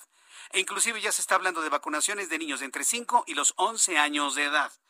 Y bueno, pues va fluyendo la vacunación entre niños de 12 y 17 años, siempre y cuando tengan comorbilidades, problemas cardiovasculares, diabetes, obesidad, hipertensión, cáncer, algún tipo de cáncer, en fin, una gran cantidad de comorbilidades que pueden tener los menores de 17 años. Pero ¿qué cree? Las cosas van a cambiar en el corto plazo. Un juez séptimo, el juez séptimo de distrito del Estado de México, ha emitido la orden al gobierno federal, escuche usted esto, un juez federal está emitiendo una orden al gobierno de México que se modifique la política nacional de modificación para incluir a todos los menores de 18 años en la estrategia de vacunación contra COVID-19 sin importar si tienen comorbilidades. Es decir, es un derecho de todos los mexicanos el derecho a la salud, es un derecho humano consagrado en la Carta Magna y por lo tanto no puede haber condicionamientos de ninguna índole. El plazo para esta resolución no debe exceder las 48 horas. Y esto se emitió el día de hoy. Es decir, a más tardar el próximo viernes, y, digo a más tardar el próximo viernes, el gobierno federal tendría que hacer un anuncio, una estrategia para iniciar o anunciar un proceso de vacunación, iniciar o anunciar un proceso de vacunación para menores de 18 años sin las restricciones de algún tipo de comorbilidad. El juez señaló que es la que es la única manera de proteger la salud de los menores contra COVID-19 en el regreso a clases presenciales, porque estarán más expuestos a contagiarse, enfermar de gravedad, seguir propagando el virus. El propio juez federal ha señalado que este tipo de resoluciones cumplen con el precepto constitucional de garantizar el derecho humano a la salud para todos los mexicanos, sin importar su condición o edad. Por lo tanto, esta es una noticia enorme que le estoy compartiendo aquí en el Heraldo Radio y que se produjo hoy temprano por la mañana. Entonces, estaremos a la espera de reacciones del gobierno federal para que anuncien en un plazo de 48 horas la estrategia nacional para vacunar a todos los menores de 18 años. Estamos pensando hasta los 12, todavía quién sabe, entre 5 y 11 años. Pero sin el condicionamiento de tener alguna comorbilidad. Mientras tanto, la titular de la Secretaría de Educación Pública, Delfina Gómez, ha solicitado a las instituciones educativas que faltan por regresar a clases presenciales aceleren el proceso de retorno a las escuelas. Atención padres de familia y alumnos. En principio, se estaría solicitando, ya con un tono un poco imperativo, el regreso a clases total presencial en el mes de noviembre. Agregó que a seis semanas del inicio del ciclo escolar regresaron de manera presencial 16.414.404 alumnos y no se reportan reportes, repuntes de contagios por COVID-19 en las aulas. La funcionaria mencionó que es importante evitar las clases híbridas y regresar a las escuelas en todos los niveles de educación de nuestro país. Está hablando de escuelas públicas y también de escuelas particulares. Agregó que las universidades se reporta que menos del 50% de las instituciones no registran actividades presenciales en las aulas e instalaciones educativas. Vamos a escuchar a la maestra Delfina Gómez, la secretaria de Educación Pública, quien comentó sobre este tema hoy por la mañana. 414.404 y en lo que se refiere a trabajadores de la educación que han regresado a las aulas es 1.374.230. Cabe hacer eh, el señalamiento de que si bien se ha hecho un esfuerzo precisamente por este regreso, el nivel que todavía estamos trabajando y seguimos invitando a que ya regresen de manera presencial, aunque cabe señalar que sí lo hacen de manera eh, mixta o híbrida, que algunos le llaman, pero que yo creo que sí es importante ya irse eh, regresando o retornando a lo que es la precisamente la nueva normalidad. Esto fue lo que dijo la maestra Delfina Gómez, secretaria de Educación Pública. Son las 7 con 19 horas, 19 horas 19 minutos. Ah, caray, 19 segundos. Bueno, ya van 22. Pero sí, en el momento que le di la hora teníamos tercia de 19 aquí en el Heraldo Radio. El Pleno del Senado de la República avaló un acuerdo de interpretación auténtica para obligar al Instituto Nacional Electoral a que acepte a que acepte las firmas para la petición de revocación del mandato y que sean recolectadas en papel y no solamente a través de dispositivos móviles. Mire, este asunto se va a ir complicando conforme avancen las semanas. Próximo mes de marzo, supuestamente, el INE tiene que organizar una consulta popular para ver si le revocamos el mandato a López Obrador por falta de confianza o si continúa ejerciendo la presidencia de la República. Tan solo esa pregunta, toda la logística, la instalación de casillas, la elaboración de papel, todos los pagos logísticos concernientes para ese proceso nos va a costar la friolera de 3.800 millones de pesos. Hoy senadores de la República de oposición anunciaron que van a hacer todo lo que esté a su alcance para detener ese despropósito y echar por tierra la realización de esa consulta y determinar que ya el presidente se siga hasta el año 2024, pues vaya, finalmente para ese tiempo fue contratado. Ya que hablamos precisamente de los poderes de la Unión, hablemos del Poder Judicial. El ministro de la Suprema Corte de Justicia de la Nación, Javier Laines Potisek, fue detenido en Torreón, Coahuila, por conducir en estado de ebriedad y quedó en libertad tras cubrir el pago de la multa.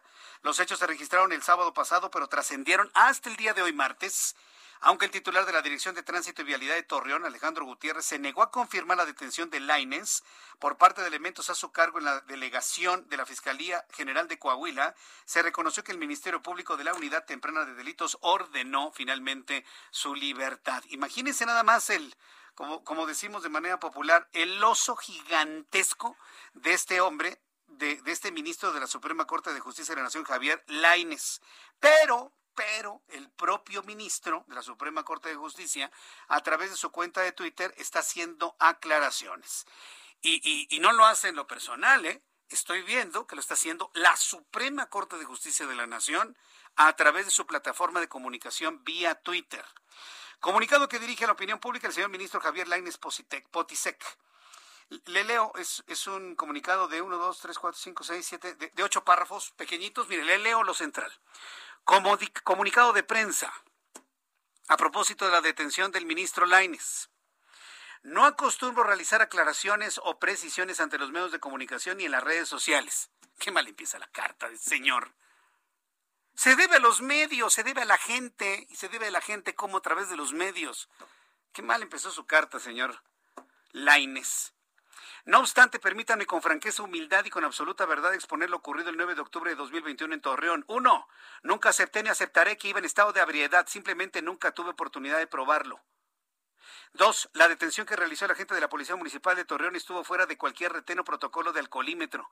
Hasta el día siguiente me enteré de que para justificar la detención el agente anotó la infracción de tránsito denominada cambio intempestivo de carril, lo cual jamás tuvo lugar. Tres, a pesar de mi respetuosa y reiterada petición a lo largo de todo ese evento, nunca pude ver ni hablar con un médico, con autoridad, con juez, con Ministerio Público, ni mucho menos con representante de los derechos humanos. Cuatro, al día siguiente siguiendo las instrucciones que les dieron mis familiares, realizaron el pago de 6.500 pesos en efectivo y a pesar de la solicitud expresa les negaron cualquier recibo comprobante.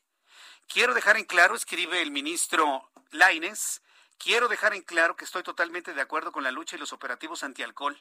Nadie tiene derecho a manejar en estado de ebriedad y esta conducta debe ser sancionada con severidad. Sin embargo, escribe el ministro Lainez, sin embargo, estos operativos deben de sujetarse a estrictos estándares que eviten la corrupción, respeten los derechos humanos de la ciudadanía y por último, dice la carta del ministro Laines, a pesar de que en las publicaciones realizadas se dan a conocer todos mis datos personales en flagrante violación a la protección que la ley otorga a los mismos, he decidido no presentar ninguna denuncia. No tengo absolutamente nada de qué ocultar ni de qué avergonzarme. ¿Cómo que no va a presentar una denuncia un ministro de la Suprema Corte de Justicia que debería ser el primero en tener que dar el ejemplo, ministro Laines? Si usted es víctima de un abuso de autoridad, si usted es una víctima de abuso de autoridad, lo primero que tiene que hacer es interponer una denuncia porque usted es una persona que debe poner el ejemplo, es ministro de la Suprema Corte de Justicia de la Nación, y me sale con que no va a poner ninguna denuncia porque no tiene nada que ocultar. Qué cosa más extraña. Vamos a ir a los anuncios. Un saludo a todo el público desde el país donde sus propios ministros, o bueno, este ministro en particular, no interpone ninguna denuncia cuando él mismo está describiendo un abuso de autoridad es de no creerse. Bueno, voy a los anuncios y regreso enseguida. Le invito para que me escriba a través de nuestras plataformas que están para usted, a través de Twitter, arroba Jesús Martín MX, a través de las formas de contacto del Heraldo de México, por supuesto, de nuestra plataforma en página de internet www.heraldodemexico.com, a través de nuestra aplicación y a través de la plataforma de YouTube donde estamos transmitiendo. Arroba Jesús Martín MX. Voy a los mensajes y regreso enseguida. Escuchas a Jesús Martín Mendoza con las noticias de la tarde por Heraldo Radio, una estación de Heraldo Media Group.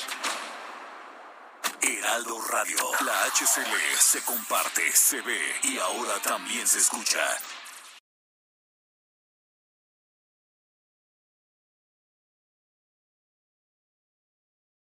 Heraldo Radio. La HCL se comparte, se ve y ahora también se escucha.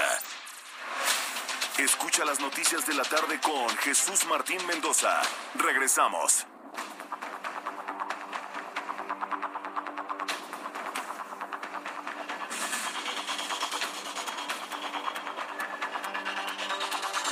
Ya son las siete y media, las 19 horas con 30 minutos, hora del centro de la República Mexicana. Se me ha ido el tiempo como agua de las manos. Hemos estado muy entretenidos con la información que se ha generado durante las últimas horas. Hay personas que me están diciendo que no hay, eh, que además de no haber medicamentos, tampoco hay mastografías en el sistema de salud nacional. Fíjese que eso no lo sabía. Voy a investigar sobre esto, estaré preguntando sobre ello para presentarle alguna información, alguna entrevista sobre estas, esta escasez.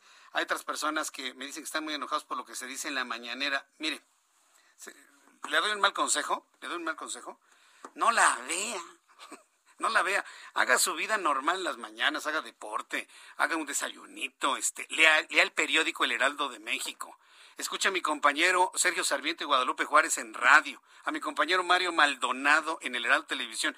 Sí, porque yo lo que quiero hacer también usted que me escucha en varias partes de la República Mexicana, quiero decirle que tengo compañeros periodistas en las diversas plataformas del Heraldo de México, en el Heraldo Radio y en el Heraldo Televisión, que quiero invitarle a que los escuche y que los vea, ¿sí? Para que todo el público del país haga una buena costumbre el enterarse en todas las plataformas del Heraldo, mañana, tarde y noche y madrugada inclusive, ¿sí? De lunes a viernes y fines de semana. Entonces en las mañanas Escuche a mi compañero Sergio Sarmiento.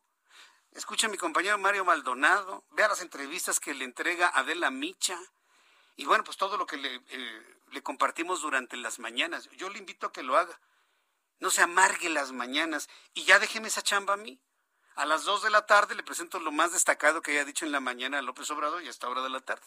Me deja esa chamba a mí, nosotros así este, espolgamos, ¿no? Deshebramos y espolgamos lo que verdaderamente valga la pena, lo que no nos haga enojar y que genere información eh, útil para todos nosotros. Ya habrá días en los que no haya nada, habrá días en los que esté toda la mañana llena de cosas importantes. Déjeme esa chamba a mí, déjeme esa chamba a nosotros.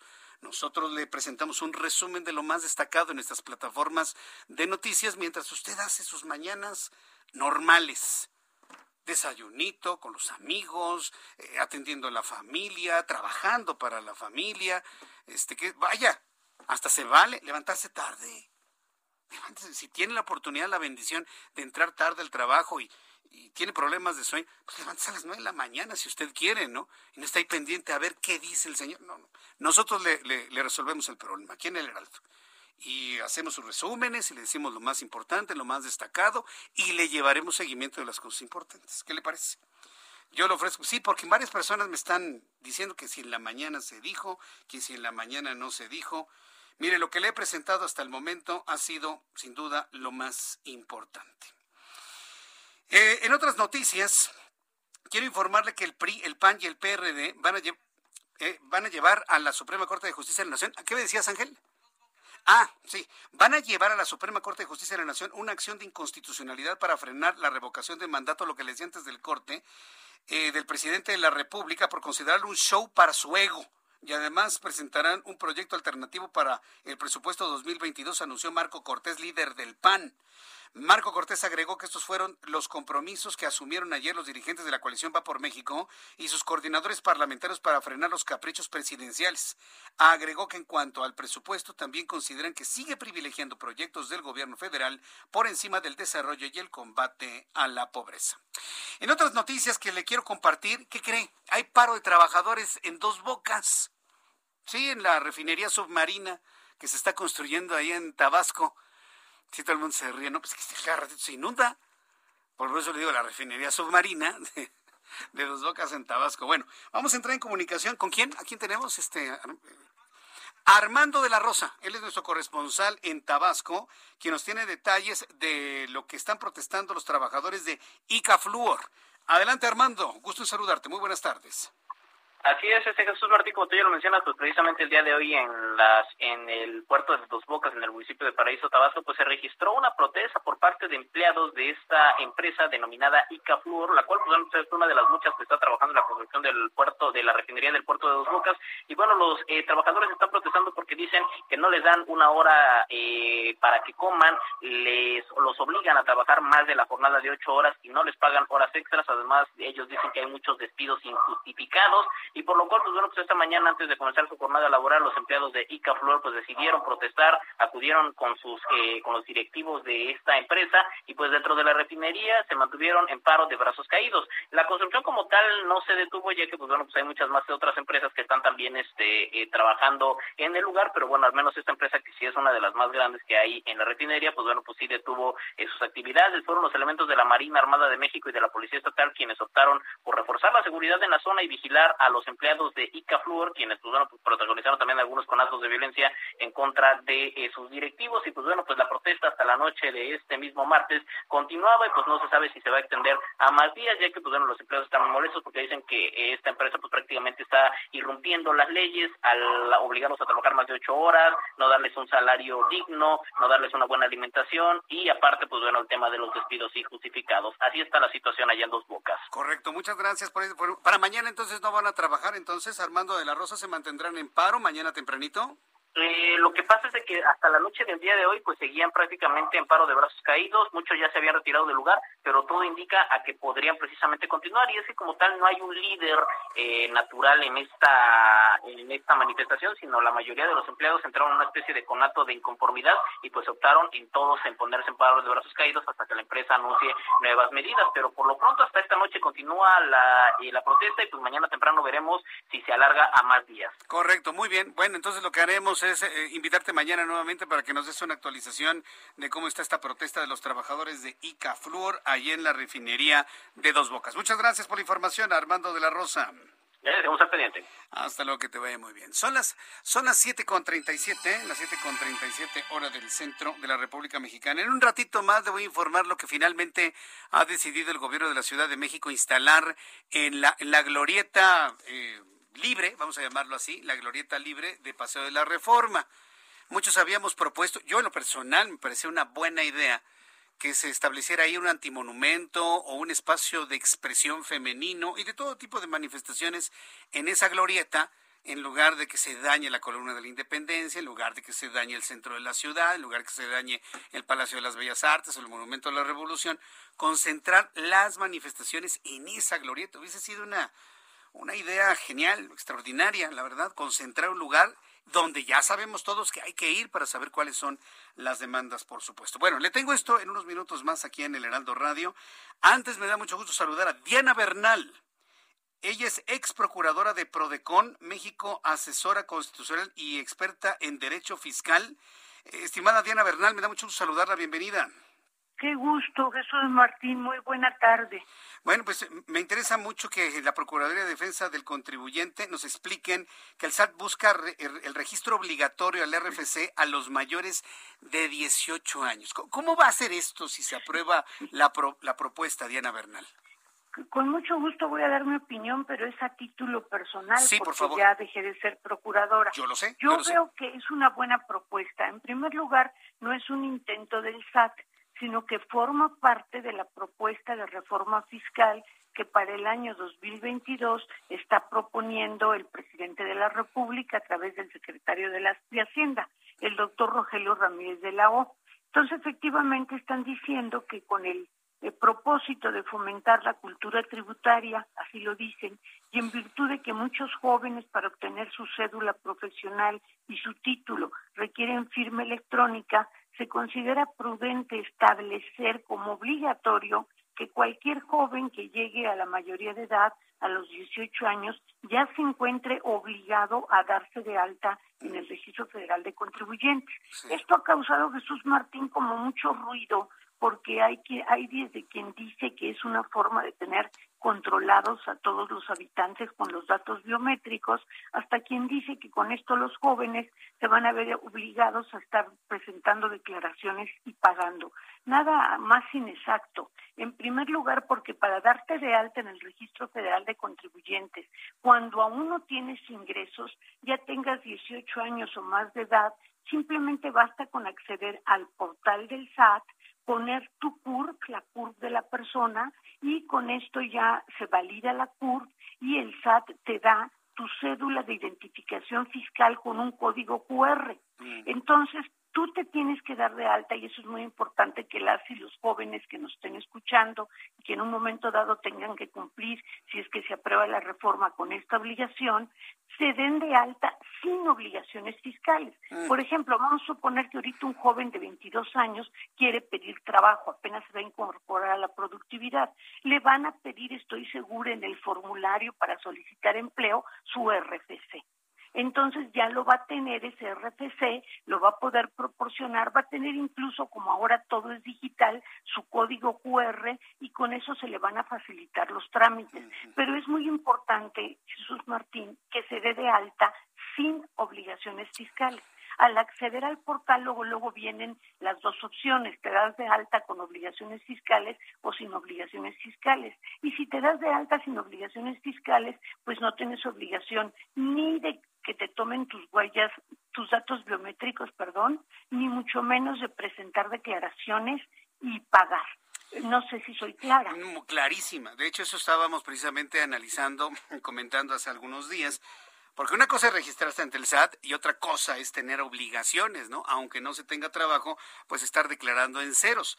Entonces, lo automático que se va a realizar en la propuesta que está en la mesa, pues sería un, un, registro en automático sin obligaciones fiscales, porque entonces... Sí, un registro light y no en automático, porque él o la joven tendrán que hacerlo, estarán sí. obligados a hacerlo. Eso es lo que lo novedoso de la propuesta. Pero vamos a entenderlo light. De edad, pero sin obligaciones fiscales. Sí, porque si no, entonces obligan al joven a presentar en ceros y está presentando, y si no lo hacen, entonces... No tiene que presentar ninguna declaración ni en ceros ni sin ceros.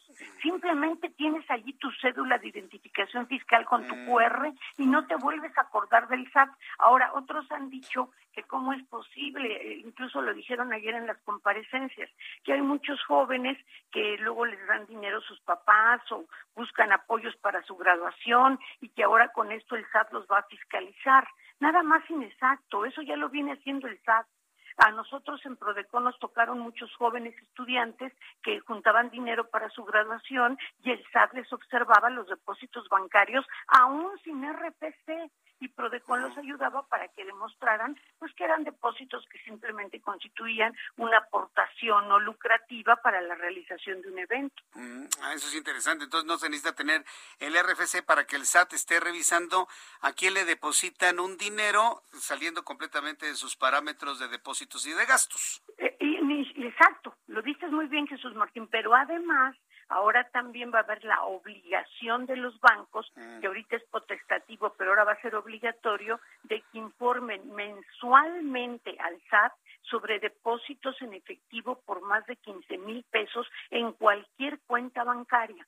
O sea que si el SAT, como tú, como bien lo dices, te quiere observar los depósitos, no necesita tu RFC. Entonces yo lo único malo que veo a la protesta, a la propuesta, perdón, es que eh, la ley dice que si tú no te das de alta en el RPC, estando obligado a hacerlo, te pueden imponer una multa que va entre 2.800 pesos y 11.000 pesos. Creo que en este caso debería legislarse que el primer año no va a haber multas, pues para que dé tiempo de que los y las jóvenes que no tienen obligaciones fiscales, que no tienen ingresos, se enteren de que se deben inscribir sin mayor preocupación, nada más para obtener, que eso nos encanta en esta era digital y más a la juventud, su QR. Bien, pues planteado desde esa óptica, pues no me parece una mala idea, ¿no? Sobre todo para facilitar todos aquellos trámites para que los jóvenes, pues de alguna manera tengan acceso a algunos beneficios o, eh, o no complicarse la vida cuando van a pedir empleo y les pidan ya el RFC, por ejemplo pues visto desde esa óptica nos parece una buena idea. Desde su punto de vista, ¿de qué depende que esto se apruebe o no? Va a entrar apenas en discusión y demás, pero usted consideraría entonces con la experiencia que tiene de haber estado en la Prodecon que vale la pena aprobar esto. También en la en la Comisión de Hacienda.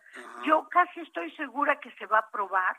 Yo no lo veo malo. Es como hace muchos años, pues no existía el CURP y en cambio ahora, pues desde que un niño o una niña nace, tiene su CURP, es una forma de identificación. Entonces no veo nada de malo que las personas que lleguen a la mayoría de edad tengan su RPC. Lo que sí es importante y qué bueno que estamos platicando en tu programa, pues que no se desinforme y que se sepa ciencia cierta que esto no los va a obligar ni a declarar ni a darse de alta con obligaciones fiscales.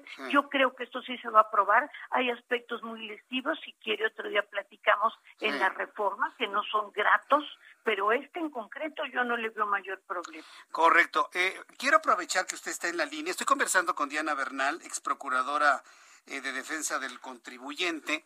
Fíjese que me está llegando, varias personas me han enviado una, una noticia que en este momento ha surgido y está generando alguna controversia de todo lo que contiene este paquete fiscal que, está por, por revisarse. Y hay un asunto que incluye que el Servicio de Administración Tributaria podría considerar como ingresos nuevos hacer traspasos de dinero de una cuenta bancaria a otra, por lo que totalmente falso. Se debe tener cuenta. Yo también pienso que es falso porque no no no no sería una doble tributación. Ya ve que estamos llenos de fake news. Ajá, precisamente por eso le pregunto, porque esto está empezando a dar vueltas en los medios de comunicación. a ver, coménteme, ¿no hay nada de esto entonces en el paquete no, fiscal? Mire, yo, yo ya revisé junto con otros colegas y están en varios foros y expertos qué reformas vienen. Ah, viene alguna reforma muy buena que si gusto todavía platicamos de ella, que es el régimen simplificado de confianza para personas físicas, pero de ninguna manera una transferencia bancaria va a causar impuesto. Sobre todo, ¿por qué? Porque a lo que el SAT le interesa es que todos tus depósitos mensuales o anuales en tus cuentas bancarias correspondan a los ingresos que declaraste en tu declaración. Por ejemplo, si en mis depósitos bancarios en un mes yo tengo 70 mil pesos, pero yo le declaro al SAT que únicamente recibí ese mes 50 mil pesos y deposité 70, ahí el SAT sí me va a observar. O bien, si deposité más de 15 mil pesos en efectivo. Pero si hice transferencias entre mis cuentas, eso no tiene ningún problema y eso se desató porque hubo una mala interpretación de un criterio del Tribunal Federal de Justicia Administrativa.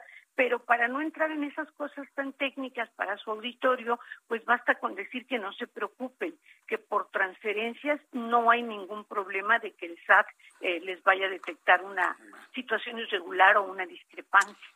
Pues Diana Bernal, yo le quiero proponer que estemos nos estemos comunicando de manera regular aquí en el Heraldo Radio, si su tiempo se lo permite, por supuesto, porque el, análisis fiscal que ha hecho en este momento me parece extraordinario, sobre todo en el momento en el que viene todo este análisis, toda esta discusión, y ya conociendo que usted ya se analizó todo el paquete, bueno, pues nos puede aclarar una gran cantidad de cosas para nuestros amigos que nos escuchan en el Heraldo Radio. Yo le agradezco mucho. ¿eh? Le valoro mucho su interés y con mucho gusto. No, hombre, pues, Martín. Imagínese, pues de lo que se trata es que precisamente el pago de impuestos sea sencillo que el, escuchar sencillo pues motive a la gente a pagar impuestos. Pagar impuestos da dinero al erario para que se puedan hacer las cosas que estamos esperando y bueno, pues este aclarando las dudas y sobre todo desmintiendo estas informaciones como la que me acaba de llegar, pues podemos llegar a un buen puerto y tomar correctas decisiones. Le agradezco mucho, Diana Bernal, es que me haya acompañado. saludarlo. Muy buena tarde. Muy buenas tardes. Pues es Diana Bernal, ex procuradora de Prodecon. Vaya, la vamos a bautizar como nuestra analista fiscal, ¿no? Sí, nuestra analista. ¿Se acuerda hace muchos años que teníamos, teníamos a nuestro consejero fiscal? ¿Se acuerda? Sí, el, el, el, doctor Villagrán, que por cierto, Sergio Morales Villagrán, Vicente, Vicente Morales Villagrán, sí, hasta se me estaba olvidando su nombre, Vicente Morales Villagrán, que era nuestro consejero fiscal. Y mire, eh, ahora con toda la explicación que nos dio Diana Bernal, ex procurador de Prodecon, me generó algunas ideas, sí, me generó algunas ideas para el Heraldo Radio. Pero bueno, no voy a fotorear. Vamos rápidamente con Juan Musi, nuestro analista financiero aquí en el Heraldo Radio. Mi querido Juan, ¿cómo te va? Bienvenido, muy buenas noches. Mi querido Jesús Martín, ¿cómo estás? Muy buenas noches. Gracias, gusto en saludarte, mi querido Juan. ¿Qué nos vas a comentar el día de hoy? Pues todo muy bien, mi querido Jesús Martín. Hoy te quiero platicar, pues eh, había quedado yo desde la semana pasada ¿Sí? de decirte que pues hoy que valía la pena platicar sobre la propuesta. Hoy de reforma eléctrica. ¿Cómo ha generado polémica eso, eh, Juan? Pues sí, mi querido Jesús Martín, ¿sabes qué pasa? Que vuelve a ser una pésima señal al interior y al exterior de parte de esta, esta administración. Vuelve a ser un tema que siembra incertidumbre, desconfianza. Eh, yo creo que venir a reformar y que el espíritu de la reforma sea, por ejemplo, en muchos casos, echar para atrás contratos que ya se habían comprometido muchos miles de millones de dólares que ya se invirtieron. Eh, y bueno, pues volver a mandar este mensaje como se hizo con el Naim, en donde México va a ser un destino en el que así fácil, de pronto y de un momento a otro, te cancelan un proyecto en el que ya estabas comprometido y ya habías metido el dinero y por estabas buscando tú tener rentabilidad, pues me parece que es, es una equivocación. Desde luego que todas las reformas son posibles, desde de acuerdo, pudieron hacerse cosas para corregir, pero voltearte y decirle al extranjero y a todos los inversionistas que lo que ya metiste, lo que ya comprometiste, pues siempre, ¿no? Y esto vuelve a ser del Estado, me parece, insisto, de nuevo una equivocación, una señal de desconfianza, poca certidumbre, y pues que poco a poco le vas quitando apetito al inversionista por a ver a México, porque pues ya con esta ya son tres o cuatro proyectos que se echan para abajo, ¿no? Y hablo eh, desde luego del, proyecto de aeropuerto, hablo desde luego también de la planta aquella de cervecera, ¿te acuerdas? Que también ya tenía dinero comprometido y pues ahora, ahora esa reforma, ¿no? Desde luego que es una propuesta y una iniciativa que tiene que pasar, requiere de mayoría absoluta, requiere de dos terceras partes de ambas cámaras, Cámara Alta y Cámara Baja, requiere también la mayoría de los congresos estatales, es decir, por lo menos 17 de 32 estados tendrían que votar a favor. Entonces, pues mira, sí se antoja complicada, pero no imposible, ¿eh? Basta que el PRI y por supuesto el Partido Verde, un partido verde que supuestamente en su nombre contiene el, el espíritu ecologista, pero sería la primera vez que un partido verde va en contra de energías limpias, ¿no? Así la política en nuestro país.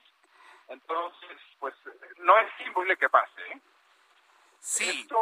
perdón. Yo, yo, creo que, no sé, tú dices que no va a pasar, yo creo que los senadores la van a, la van a detener, eh, y si pasa, pasaré con muchas modificaciones, pero aún así la mala señal ya fue emitida al mundo, ¿no, Juan? Es que es lo malo, exacto, o sea, te pones otra vez en el ojo del huracán por mala razón, te pones otra vez en el aparador por razones negativas, y ya independientemente de que pase o no pase, mire, yo reflexionaba con otro colega mío, analista, que, que, es muy bueno, que me hizo ver algo eh, muy, muy cierto. ¿Te acuerdas cuando Argentina trató de hacer lo mismo con yacimientos petrolíferos? Una empresa española que había comprometido mucha inversión para extraer petróleo en Argentina en un contrato de riesgo. Esta figura en la que la compañía estatal argentina ya no tenía dinero para hacer petróleo, pero tenían petróleo. Entonces hacen una alianza, un contrato de riesgo, que es muy común, no solo en Argentina, en el mundo, y esto plantea también la reforma energética en nuestro caso, en el que Yacimientos Petrolíferos, la empresa española, tiene el conocimiento, tiene la tecnología y tiene el dinero.